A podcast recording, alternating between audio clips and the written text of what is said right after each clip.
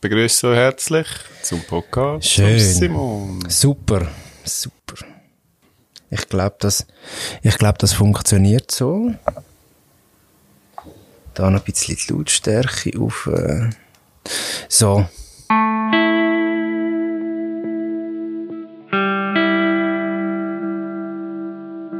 Was der Hausarzt sagt oder auch der Psychiater sagt, das spielt für die IV heute fast keine Rolle mehr.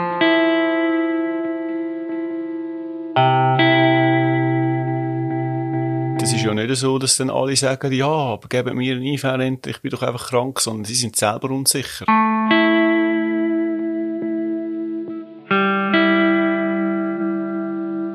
Und dass dort so ein, ein, ein Fehlanreiz ist halt, äh, für die Gutachter, zum eben für die IV entscheiden, weil sie einfach wissen, was die wollen und das sind ihre Auftraggeber.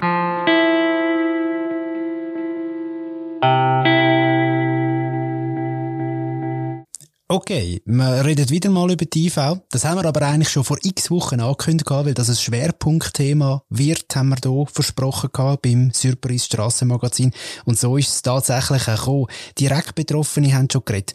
Der Bundesrichter im grossen Interview, wo Aussagen gemacht hat über die IV, wo dann doch auch zu reden gegeben haben, vor allem auch bei Kritikern.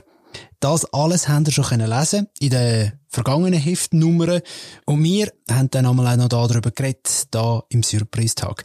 Das haben wir immer wieder mit dem Andres Eberhard gemacht. Auch heute habe ich mit ihm das Vergnügen. Er ist Reporter beim Strassenmagazin und mittlerweile schon fast so ein etwas wie ein IV-Experte.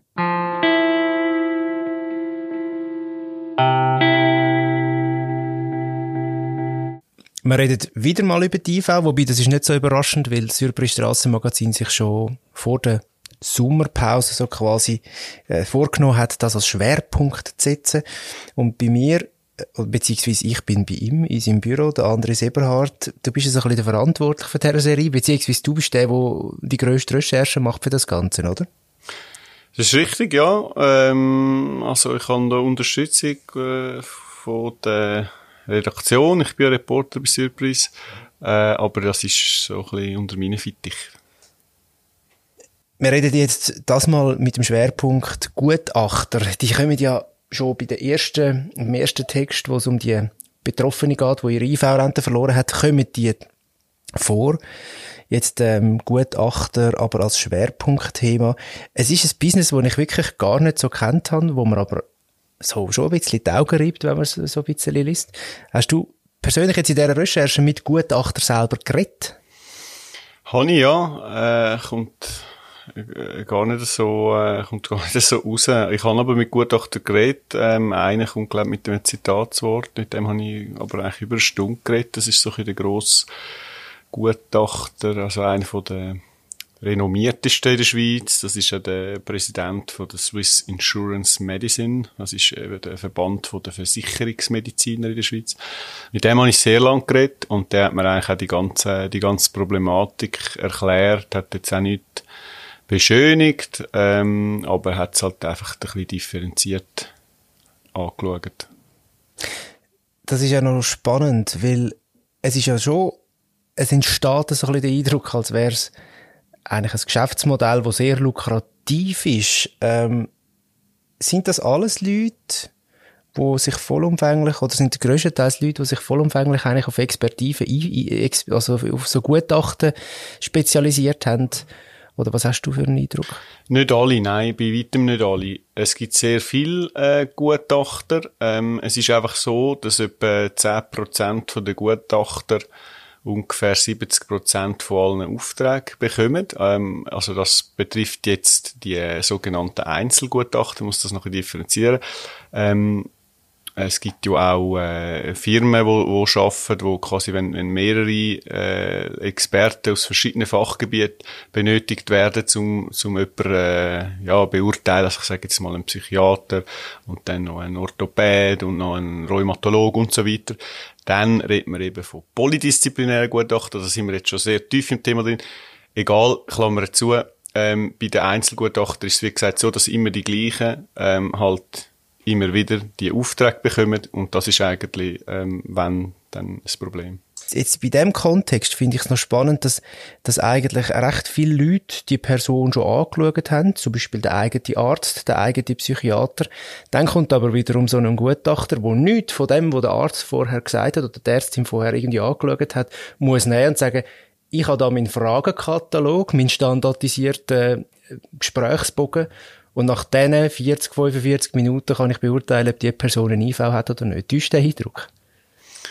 Der täuscht gar nicht. Ähm, jetzt, während du geredet hast, ist mir noch äh, eine Klammerbemerkung zu deiner letzten Frage. Unbedingt. Es gibt auch Studien dazu. Es sind, äh, jede vierte Gutachter schafft mehr oder weniger hauptsächlich oder hat sein hauptsächlich Einkommen von der IV. Jetzt auf die Frage ähm, zurückzukommen. Nein, der, der Eindruck täuscht täuscht gar nicht. Es gibt viele so Fälle. Es sind auch, auch, auch einige von denen, ähm, wo, wo, ähm, wo ich jetzt auch ähm, Kontakt habe. Also das ist genau so gelaufen, weil eben ähm, äh, was der Hausarzt sagt oder auch der Psychiater sagt, das spielt für die IV heute fast keine Rolle mehr. Und, ähm, und darum gibt es auch sehr viele Ärzte, die sich ähm, jetzt engagieren, zum, zum, zum bei der IV etwas ändern. Und es hat damit zu tun, dass der, das Juristische, ähm, ob, ob eine IV-Rente bekommt, heutzutage entscheidend ist äh, und nicht mehr unbedingt das Medizinische. Also dort haben sich äh, sozusagen Kräfteverhältnisse äh, verschoben. Und man kann es so sehen, dass äh, also das hat auch mit dem Entscheid aus dem Gericht zu tun. Äh, und man kann es eben so anschauen, dass die Gutachter sich heute halt ähm, auch mehr am Juristischen orientieren. Die heißen ja Versicherungsmediziner, das heißt, es ist äh, es sind zwar Mediziner, die aber eben auch äh, juristisch äh, das Ganze anschauen und dann eigentlich schon im Voraus sagen, ja, der oder die hat jetzt eine Rente das gute Gericht würde denen eine Rente geben oder nicht, aufgrund von dieser Praxis, also entscheide ich jetzt so.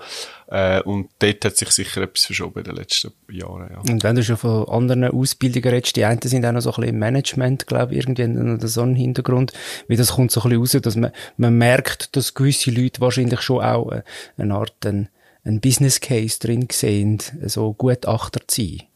Ja, sicher. Ist natürlich ein, ein starker finanzieller Anreiz, muss man sagen, wenn man das so im, quasi am Laufband so, so Gutachten macht und dann halt auch äh, von der IV in der Regel pauschal gezahlt wird, dann hat man ja eigentlich einen ökonomischen Anreiz zum äh, Fall schnell abschliessen, zum, äh, ja, halt eben, wie du gesagt hast, 40 Minuten Gespräch, dann hat man vielleicht sogar noch jemanden, äh, wo, wo einem die Vorakte, ähm, äh, für, für ein bisschen wenig Geld zusammenfasst.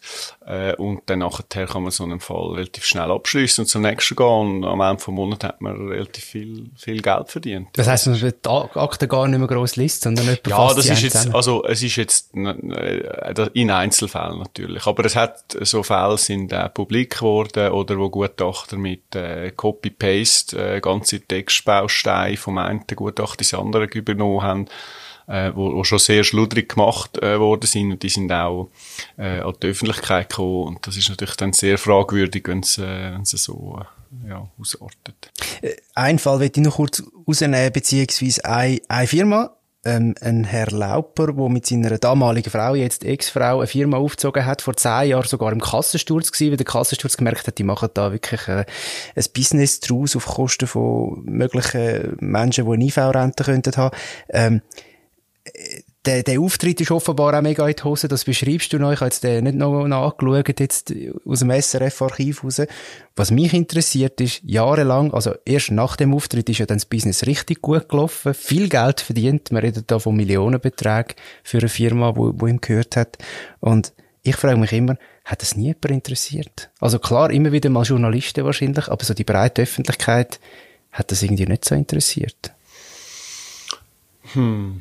Also gut. Äh, ja. ja, also du meinst, dass sich, dass sich das Oder negativ ausgewirkt Politisch, weil jetzt heisst es ja oft mal so, ja, jetzt will mhm. man etwas machen, mhm. aber das ist jetzt so, da reden wir von, von, von einer Zeitspanne von zehn Jahren, wo das ja einfach hat können passieren. Ja, also damals äh, hat es natürlich schon, äh, also eben, ich meine, ein Kassensturz etwas bringt, reicht das schon ein grosses Publikum. Die Frage ist eben, wie sich ja auf den äh, auf den Geschäftsgang von dieser Firma auswirkt. Man müsste jetzt meinen, wenn jemand, äh, ja, wirklich, also ich meine, es geht ja dort darum, dass er oder andere Leute aus, der, aus dem Management äh, oder quasi einfach aus der Führungsetage äh, Gutachten nachträglich abgeändert haben, oder? Die haben ja auch Ärzte angestellt, Zugunsten von der IV? Ja, zugunsten von der IV. Immer zugunsten von der IV. Also, äh, die haben ja Ärzte angestellt, die die Leute anschauen. Eben, wir haben ja vorhin gesagt, polydisziplinäre Gutachten, mehrere Leute, Psychiater, Orthopäder, Rheumatolog. Und die haben, die, und, die erstellen jeweils ein einzelnes Gutachten. Also, der Orthopäder stellt eins, der Psychiater stellt eins und so weiter. Und dann äh, gibt's dann nach am Schlussbetrachtung, oder? Ein, eigentlich ein Gesamturteil. Und da setzt sich nochmal einer dahinter. Und dann nachher hat der dann eigentlich die Arbeit von der anderen noch abgeändert. Nachträglich, ohne dass es die gewusst haben. Und die Leute sind dann zum Kassensturz gegangen und das hat für die ganze Geschichte gesorgt. Eben, ein überraschend ist ja jetzt so, aus heutiger Sicht zum sagen, ja, dass das der Firma überhaupt nicht, offenbar überhaupt nicht geschadet hat. Und, und ich meine, man muss halt, ich meine, die IV, IV vergibt halt ihre Aufträge an all die Gutachterstellen, die sie äh, ja, an sich für, für gut befinden oder die Kriterien erfüllen. Und solange jetzt, ähm, äh, ich meine, dort haben sie, sie haben dann auch Konsequenzen gezogen, die Firma aus dem, also sie machen das nicht mehr. Aber es hat auch wieder andere Firmen gegeben, ah, die dann andere Sachen irgendwo ein bisschen, äh, trickset haben und dann hat man auch wieder das Pflaster drauf gemacht. Äh, und so, so funktioniert es halt im Moment. Und solange die Gerichte nicht zum Schluss kommen, dass jetzt die Firmen wirklich völlig äh, unlauter arbeiten, wird das auch so bleiben. Wir haben ja schon mal darüber geredet, wie du hast mal ein Porträt geschrieben über jemanden, der nur wegen einem anonymen Hinweis eigentlich die ganze Rente verloren hat. Und jetzt kommen da aber auch wieder Geschädigte zu Wort. Also Leute, die einfach irgendwie ähm, durch einfach so einen Schnelltest durch quasi attestiert worden ist, nein, du kommst keine IV-Renten über, ein, ein, ein Herr, der irgendwie so mit so einer Wucht getroffen ist von einem Balken auf einer Baustelle, dass er eigentlich müsste tot sein, sagen andere Leute. Er hat es zum Glück überlebt, ist jetzt aber natürlich schwer geschädigt. Ähm, das ist auch nochmal die andere Seite. Wir reden jetzt viel über die Leute, die irgendwie abklären, die, die vielleicht nicht immer ganz so genau heranschauen. Aber ich meine, die Geschädigten, was, was, was, was macht das mit denen, wenn sie einfach so abgefertigt werden und dann einfach irgendwie der Stempel kommt, nein, da kommst kein IV über. Also du hast auch mit Leuten geredet, die geschädigt sind.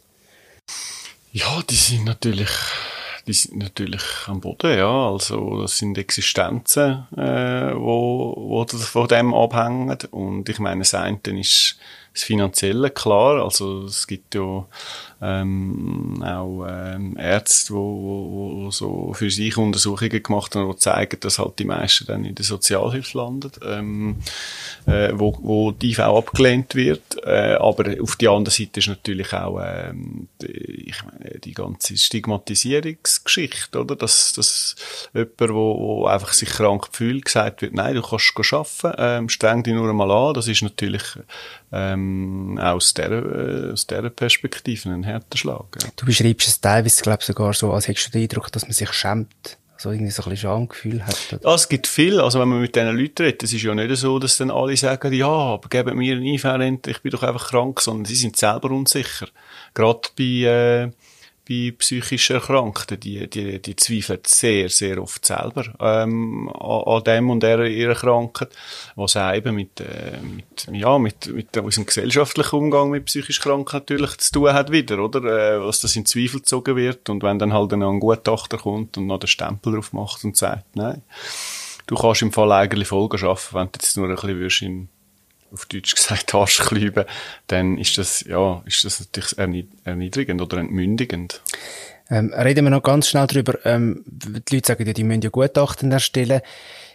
Kommen die in jedem Fall gleich viel Geld über oder nur wenn sie im Sinn von der IV handelt? Gibt es da irgendeinen Mekano? Oder natürlich kommen sie wahrscheinlich einfach wieder Aufträge über, wenn sie im Sinn von der das, IV handeln. Das, das ist wär, wahrscheinlich, genau. oder? Ja, das wäre jetzt natürlich schon ein bisschen äh, das wäre das wär auffällig, wenn sie jetzt mehr Geld bekommen, wenn sie für die IV entscheiden. Nein, natürlich nicht. Aber sie kommen eher wieder Aufträge Das ist zumindest äh, die, die Vermutung oder der Vorwurf, wo eben Betroffene und ihre Vertreter, also Anwälte, äh, machen. Äh, und, und dass dort so ein ein, ein Fehlanreiz rum ist halt, äh, für die Gutachter, um eben für die IV entscheiden, weil sie einfach wissen, was die wollen und das sind ihre Auftraggeber, oder? Also die, äh, ja, es ist halt so ein das Prinzip, man beißt nicht die Hand, die einem füttert. Gibt es denn Ideen, wie man das könnte ändern? Das System mit den Gutachter. Dass es vielleicht nicht immer nur für die IV, wo darauf trimmt ist, so scheint es auf jeden Fall einfach wirklich schwarze Zahlen, schwarze Zahlen zu schreiben und darum vielleicht auch Gutachter dann dementsprechend auswählt. Gibt es ein System, das vielleicht ein bisschen fairer wäre, auch aus Sicht von der, von der Geschädigten?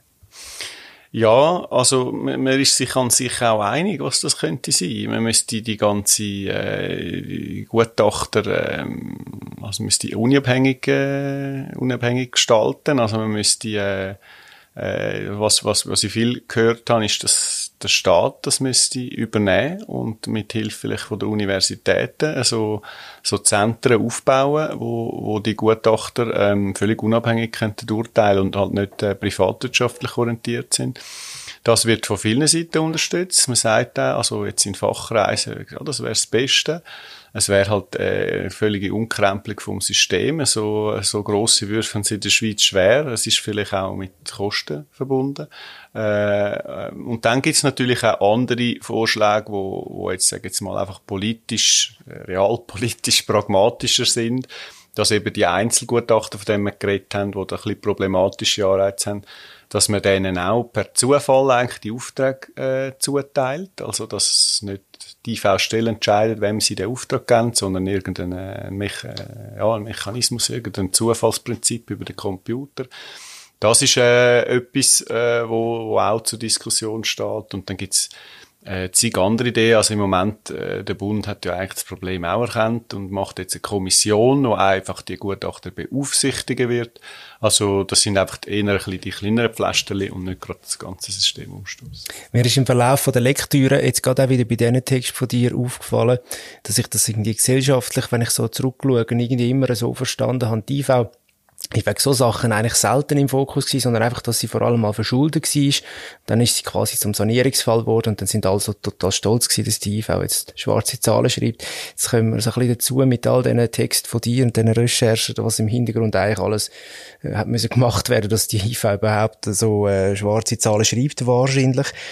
Ich habe mich generell gefragt, wenn man es jetzt wieder ändert, egal wie das dann aussieht, äh, wir müssen uns wahrscheinlich wirklich einfach damit abfinden, dass uns das halt einfach etwas auch muss kosten oder auf irgendeine Art und Weise als Gesellschaft. Das sicher. Ich meine, es kostet auch jetzt schon, oder? Also man muss, man muss sehen, also der, äh, das Bundesamt für Sozialversicherung gibt jährlich 80 Millionen für die Gutachter aus, oder? Und das ist, äh, eben, man kann das umrechnen, das sind 4000 äh, voll, volle IV-Renten, oder? Wo man könnte, wo man könnte auszahlen, allein eigentlich für die Abklärungen. Also, äh, das Geld ist jetzt schon, äh, spielt jetzt schon eine Rolle. Äh, eben, ich habe es vorhin erwähnt, so ein neues System äh, würde wahrscheinlich nicht einfach, muss man ja zuerst aus dem Boden stampfen, das wird auch wieder Geld kosten. Ich habe jetzt noch keinen kein Vergleichswert, um jetzt zu sagen, das ist günstiger oder teurer. Aber ähm, ich glaube, ähm, man müsste im Sinn von mehr Gerechtigkeit für den Einzelfall, äh, müsste das Geld wert sein. Danke fürs Gespräch. Gern, ich danke dir.